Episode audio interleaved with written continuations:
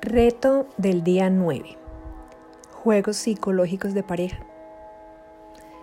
Sí, ser pareja es estar en igualdad de condiciones.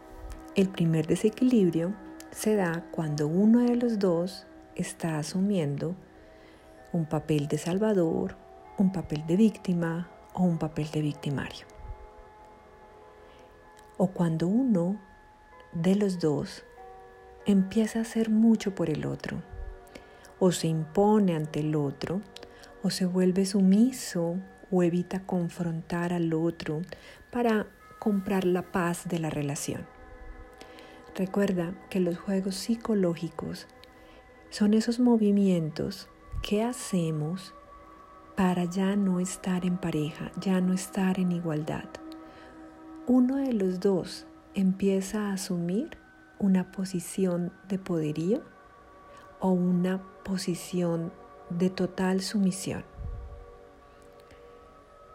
En cualquiera de las dos nos podemos encontrar muy cómodos y por eso no nos damos cuenta que estamos generando un juego psicológico. Es posible que tengamos un juego psicológico de poderío en algunas situaciones y un juego psicológico de comprar al otro con servicios, palabras o regalos en otras.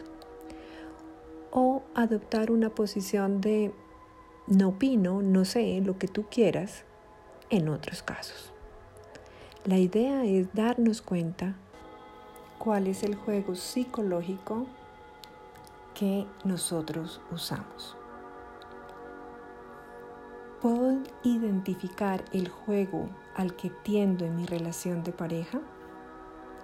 Puedo tener varias posiciones de juego, así que es conveniente que revise todos los escenarios de mi relación. Trae a tu mente una situación especial y en esa situación empieza a visualizar exactamente qué es lo que hago con mi pareja hago más o menos que ella. Mi pareja está en deuda conmigo. Yo estoy en deuda con mi pareja. ¿Cómo puedo saber si estoy jugando? Y es cuando adopto una posición que me hace sentir cómodo para no vincularme de lleno con la situación o me hace sentir que yo siempre tengo la razón porque el otro no es capaz de ver todo lo que yo hago en esta relación. El juego psicológico tiene que ver mucho con los roles.